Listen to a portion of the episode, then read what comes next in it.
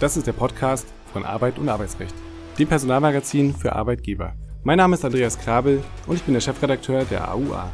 In der Reihe Kurz gefragt sprechen wir regelmäßig mit Dr. Jan Tibor Lellay. Er ist Fachanwalt für Arbeitsrecht und Partner bei Buse in Frankfurt. Werden Sie mit dem dreimonatigen Online-Kurs der AUA zum HR Legal Expert. Unsere Referenten vermitteln Ihnen eine umfassende Ausbildung mit den wichtigen Aspekten des Arbeitsrechts für die Personalarbeit sowie praxisorientiertes Wissen zu wichtigen HR-Themen.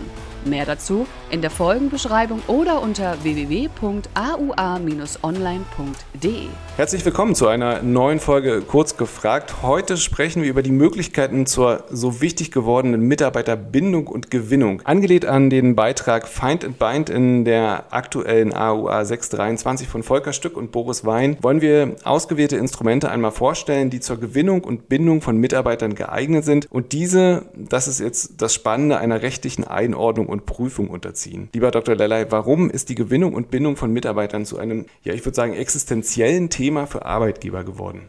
Es ist ein existenzielles Thema, kein neues Thema. Das muss man ja auch mal sehen.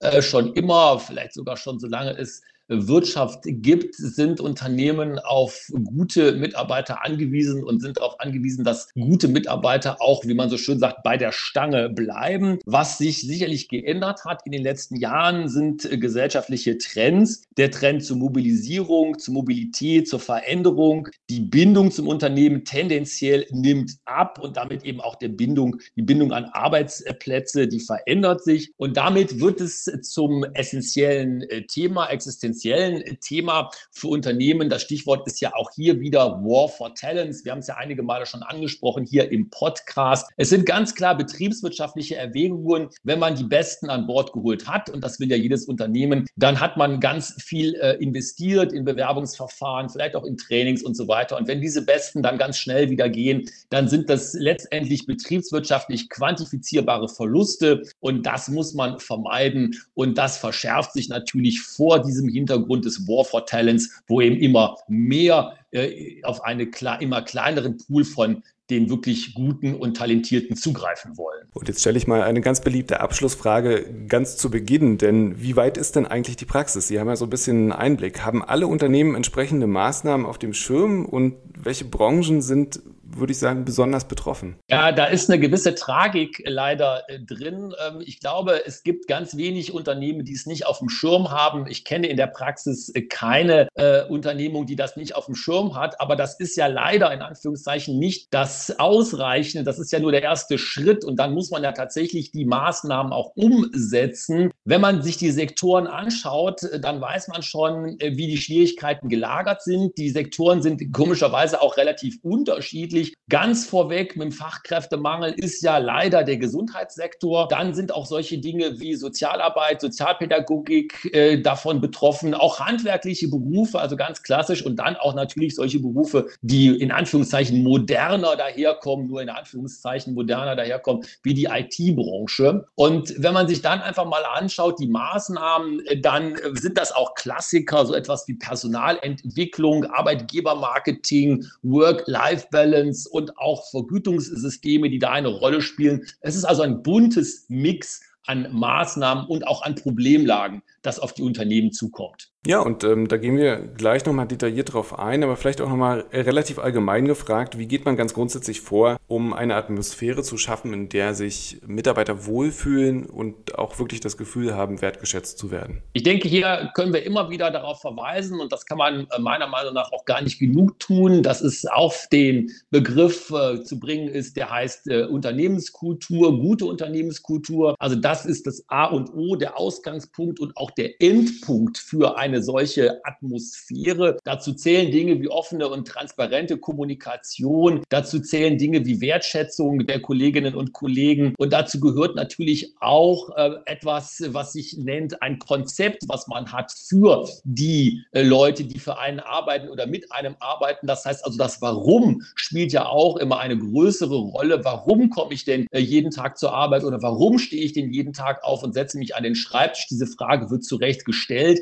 Und das ist alles, was dann in diese Atmosphäre einfließt, die wenn es positiv läuft, zu einer guten Atmosphäre und zu einem Wohlfühlen der Mitarbeiter führen. Dann kommen wir mal zum Kern dieser Folge und ich greife mir mal ein paar Sachen raus, die ich besonders spannend finde. Wir wollen jetzt einfach einmal stichpunktartig, so ähnlich wie es im Beitrag geschehen ist, verschiedene Instrumente unter Einbeziehung möglicher Rechtsgrundlagen erörtern. Als erstes würde ich gerne sprechen über den Antrittsbonus. Ja, der Antrittsbonus ist etwas, was sich ähm, ganz breit gemacht hat, also in einem positiven Sinne breit gemacht hat. Vor einigen Jahren war das etwas, was Fach- und Führungskräften vorbehalten wurde. Nicht, da gab es dann irgendwelche Leute, die in irgendwelchen großen Unternehmen auf den obersten Hierarchieebenen arbeiteten und denen wurde dann ein Antrittsbonus gezahlt. Heutzutage gibt es das auch für ganz in Anführungszeichen normale Arbeitnehmer. Und was ist es? Es ist nichts anderes als eine Pauschalzahlung, die der neue Mitarbeiter erhält, wenn er den Arbeitsvertrag unterzeichnet. Eine freiwillige Leistung also also, auf die man sich dann geeinigt hat, steht im Vertrag dann äh, drin. Möglicherweise auch mit der Kombination, dass das Ganze zurückgezahlt werden muss, wenn man dann natürlich nicht antritt oder vielleicht vor einem bestimmten Zeitpunkt wieder ausscheidet. Da gibt es ein bisschen dann die Schwierigkeiten zu beachten. Da guckt die Rechtsprechung ja auch drauf, wie ist das mit Erschwerung von Kündigungsrechten. Aber das kann man sicherlich vertraglich gut gestalten und es wird ja auch gut gestaltet. Dann würde ich mir als nächstes das Jobticket einmal rausgreifen. Eine allseits beliebte Maßnahme und ich glaube auch relativ unkompliziert umzusetzen. Ja, absolut richtig. Es hat vor allen Dingen auch, äh, denke ich, an großer Beliebtheit und ein bisschen auch an Glanz zugenommen. Früher war das ja manchmal so, dass man gesagt hat, oh Gott, das Jobticket, naja gut, das kriegen die ja auch noch. Mittlerweile ist es aber auch so, dass viele Unternehmen das ja sehr erfolgreich auch in ihr Arbeitgebermarketing einbinden unter dem Stichwort Going Green. Das heißt also eine umweltbewusste Herangehensweise an zum Beispiel den Weg zur Arbeitsstätte. Und man kann sich gut darauf äh, beziehen und sagen, es gibt ja den Paragraphen 3 Nummer 15 Einkommenssteuergesetz, der da Steuervorteile mit verbindet. Und ähm, hier äh, hat man da sozusagen eine Möglichkeit gefunden, zwei Fliegen mit einer Klappe zu schlagen. Ja, ähm, vor allem spannend, weil es nicht nur aufs Employer Branding selbst einzahlt, sondern auf das Branding an sich, wie Sie gerade schon gesagt haben. Also man kann sich dann äh, quasi, ich, ich will es jetzt äh, etwas negativ formulieren, grün anstreichen, aber da steckt ja schon ein bisschen was dahinter. Ja, richtig. Äh, man muss natürlich immer gucken, dass es glaubwürdig bleibt, aber ich glaube, gerade bei den Jobtickets, das ist eine ganz sichere Bank sozusagen, weil weil der öffentliche Personennahverkehr, darum geht es ja hier in diesen Fällen immer, der ist ja die umweltbewusste Alternative. Noch umweltbewusster wäre vielleicht der Weg zu Fuß oder mit dem Fahrrad, aber das ist ja für viele Kolleginnen und Kollegen in der Wirklichkeit nicht gut umsetzbar. Das heißt also, da ist, denke ich, das Jobticket wirklich eine Allzweckwaffe, kann man vielleicht fast so sagen. Ja, eine weitere Möglichkeit ist ja dann vielleicht das Verlegen des Arbeitsortes. Dazu kommen wir aber gleich. Vorher würde ich gerne noch über den Bonus Gratifizierung Gratifikationen und Prämien sprechen? Das sind die klassischen Vergütungsbestandteile. Die gibt es, solange es Arbeitsverträge gibt. Das äh, würde ich mal so behaupten. Das sind eben die Vergütungsbestandteile, die gezahlt werden, entweder an bestimmte Ereignisse geknüpft, äh, zum Beispiel der Weihnachtsbonus oder die Urlaubssonderzahlung oder an bestimmte Leistungen, die erbracht werden, nicht? Für gute Verkaufsergebnisse, neuer Kunde gewonnen, Kundenzufriedenheit gesteigert und so weiter und so weiter weiter. Also klassische Vergütungsbestandteile, die können als freiwillige Leistungen gestaltet werden, die können aber auch Bestandteil des Arbeitsvertrages, also eines Vergütungssystems sein. Auch da ist der Gestaltungsspielraum sehr, sehr groß. Und ein allseits beliebtes, in aller Munde befindlich auch durch die Rechtsprechung in letzter Zeit äh, Modell ist die Einführung von flexiblen Arbeitszeitmodellen, was möglicherweise auch gar nicht so viele Kosten verursacht. Ja, richtig. Das ist äh, in aller Munde vor allen Dingen der Begriff Vertrauensarbeitszeit, der hat ja eine äh, etwas fast schon jetzt äh, problematische äh, Prominenz bekommen im Zusammenhang mit dem Referentenentwurf zur Neufassung des Arbeitszeitgesetzes, den wir ja bekommen haben von unserem Arbeitsminister, wo ja teilweise gesagt wurde, die Vertrauensarbeitszeit, die gäbe es dann gar nicht mehr. Was ist die Vertrauensarbeitszeit? Da werden eben keine festen Arbeitszeiten vereinbart. Die Arbeitszeiten werden häufig auch nicht nachgehalten. Frage, ob das dann demnächst noch so rechtlich geht. Andere Variante der flexiblen Arbeitszeitmodelle sind äh, ja Teilzeit oder Jahresarbeitszeit. Teilzeit hat ein eigenes Gesetz, das Teilzeit- und Befristungsgesetz, da steht das drin in den Paragraphen 8 und 9a, wann man in Teilzeit gehen darf und äh, wie man die Arbeitszeit verteilen darf auf die Wochen. Stunden beziehungsweise Wochentage immer unter Berücksichtigung der betrieblichen Belange. Und die Jahresarbeitszeit äh, ist einfach auf das Jahr bezogen. Da werden eben zwischen ähm, Arbeitgeberinnen und Arbeitnehmern bestimmte Stunden vereinbart, die pro Jahr abgearbeitet werden müssen bzw. dürfen. Und danach bestimmt sich dann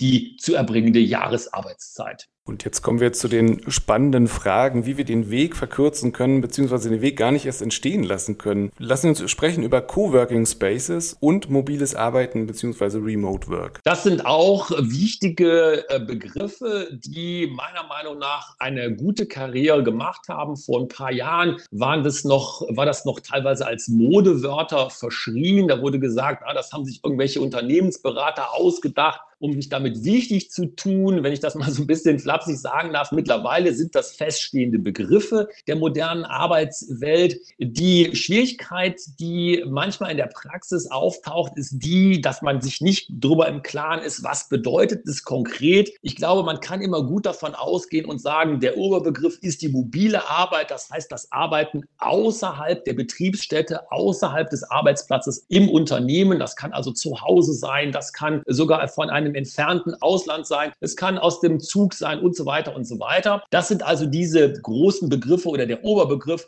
Coworking Spaces. Das sind dann eher Dinge, die vielleicht auch im Freiberuflichen eine Rolle spielen, wo man sich also in festen Bedingungen zwar trifft, feste Arbeitsplätze hat, aber das geteilt wird auch mit anderen Arbeitnehmern, teilweise auch Unternehmen sich solche Dinge teilen. Da werden auch Kreativitätsfragen manchmal angesprochen, steigert vielleicht die Kreativität. Also das sind alles Dinge, die in der modernen modernen Arbeitswelt, in dem New Work eine große Rolle spielen. Ja, und wen das nicht überzeugt, für den, beziehungsweise den Arbeitgeber, den das nicht überzeugt, weil er weiß, dass die Arbeitnehmer das wiederum nicht überzeugt, für den wäre vielleicht ganz spannend äh, zu sprechen über einerseits das Jobrad und andererseits äh, den Dienstwagen, der dann auch zur Privatnutzung freigegeben ist. Richtig. Und da ist es ja auch so, dass äh, das Jobrad eine Karriere gemacht hat. Ich wage die Behauptung, dass noch vor wenigen Jahren, wenn man so etwas angeboten hätte als Unternehmen, da wäre man ausgelacht worden. Also wenn ein Unternehmen gesagt hätte, wir haben hier als Benefit für unsere Belegschaft, für unsere Mitarbeiterinnen und Mitarbeiter ein Jobrad, da wären die ausgelacht worden.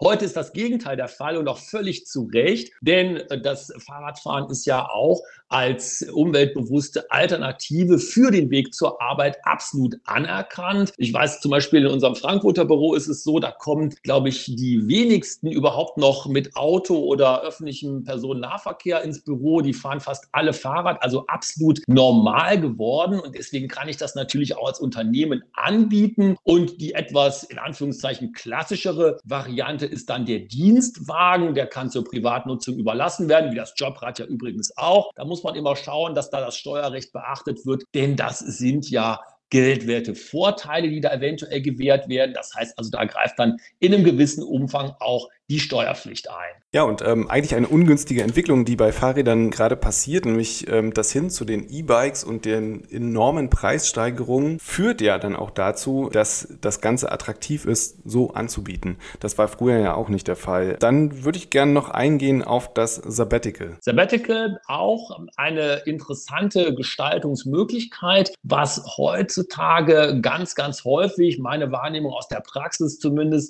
angeboten wird unter der großen Überschrift Work-Life-Balance. Das Sabbatical ist ja nichts anderes als ein unbezahlter Sonderurlaub, zumindest in der klassischen Konstellation, die dann äh, die Arbeitnehmerinnen und Arbeitnehmer, das können das nach eigenem Ermessen gestalten. Das muss natürlich vereinbart werden. Es gibt nämlich keinen Rechtsanspruch auf ein solches Sabbatical.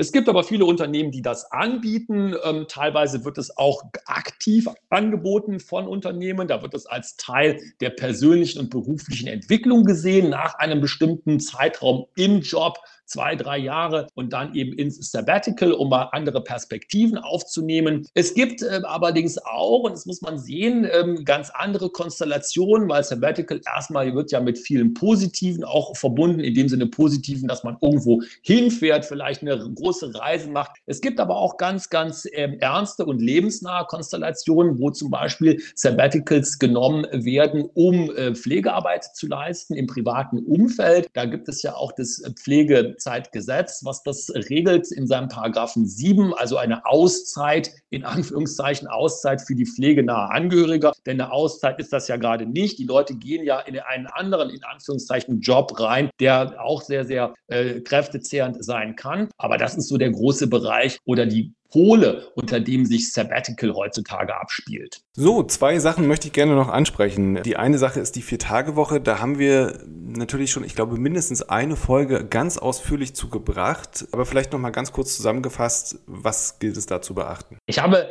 vor kurzem ein Video gesehen, äh, in dem trat mein Lieblingsminister auf, nämlich Herr Heil unser Bundesminister für Arbeit und Soziales. Und der hat im Mai diesen Jahres einen Malerbetrieb äh, besucht und darüber hat er ein Video gemacht. Und in diesem Malerbetrieb war die Vier-Tage-Woche eingeführt.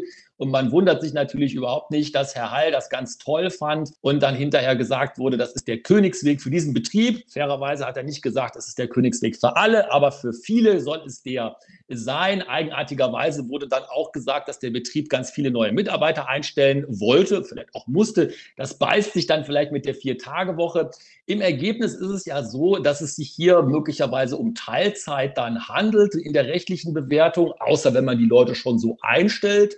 Und wenn man einfach sagt, du hast sowieso schon seit immer eine Vier-Tage-Woche, dann ist es keine Teilzeit. Aber im Ergebnis kann ja heutzutage auch schon jeder, der unter das Teilzeit- und Befristungsgesetz fällt, sich zu der Vier-Tage-Woche in Anführungszeichen verhelfen, wenn er das gerne möchte oder wenn sie das gerne möchte. Denn den Anspruch gibt es ja mit der Beachtung der betrieblichen Gegebenheiten natürlich. Also hier würde man sicherlich auf den sich Standpunkt stellen, zumindest mache ich das, dass es nicht so ganz neu ist, aber da muss man sicherlich auch die gesellschaftliche Entwicklung nochmal abwarten, wie das Ganze sich dann wirklich in der Praxis umsetzen lässt, also wirklich ganz konkret in den Betrieben umsetzen lässt. Ja, und der Malerbetrieb, genau, war es, glaube ich, der ist natürlich insofern spannend, als dass dieser eine Betrieb so wahnsinnig durch die Presse ging und man das Gefühl hatte, dass es jetzt flächendeckend für alle der Königsweg was natürlich nicht so ganz stimmt. Als letzten Punkt habe ich auf dem Zettel die Weiterbildung. Da interessiert mich vor allem die Frage, ob das Verzichten auf eine Rückzahlungsklausel sinnvoll ist? Ich denke im Ergebnis, und ich weiß, dass ich da jetzt ein bisschen ketzerisch argumentiere, es ist sinnvoll.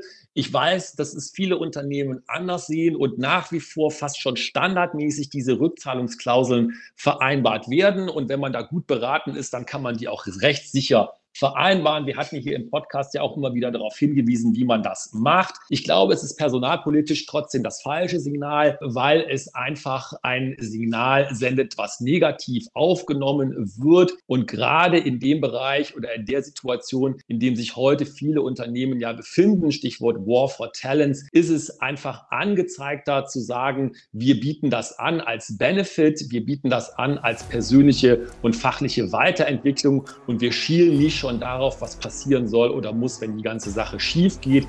Unabhängig davon, dass man das ja dann auch noch vor Gericht möglicherweise ausfechten muss oder will, davon kann ich im Ergebnis unter personalpolitischen Gründen immer nur abraten. Ganz herzlichen Dank für diesen äh, raschen Überflug über ausgewählte Instrumente. Ich habe es schon angedeutet, in der Ausgabe 623 gibt es ganz ausführlich, ich glaube, vier oder fünf Seiten Tabelle zu allen denkbaren Instrumenten, die in diesem Umfeld eine Rolle spielen. Lieber Dr. Leller, wir hören uns beim nächsten Mal. Tschüss, bis dahin. Dankeschön, tschüss. In einer Welt, in der die Arbeit nicht mehr nur an einem Ort stattfindet, sollte es auch möglich sein, mobilen Lesestoff zu haben. Jetzt die AUA im digitalen Abo testen. Weitere Informationen finden Sie in der Folgenbeschreibung.